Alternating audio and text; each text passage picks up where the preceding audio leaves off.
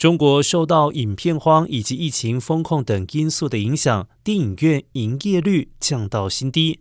全中国影院营业率仅百分之四十一点七。一些业者期盼十二月将上映的影片《阿凡达二》能够为低迷的电影经济带来刺激。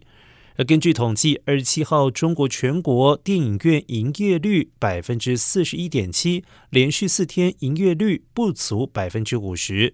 而全国营业电影院总数五千一百七十八家，为近半年最低。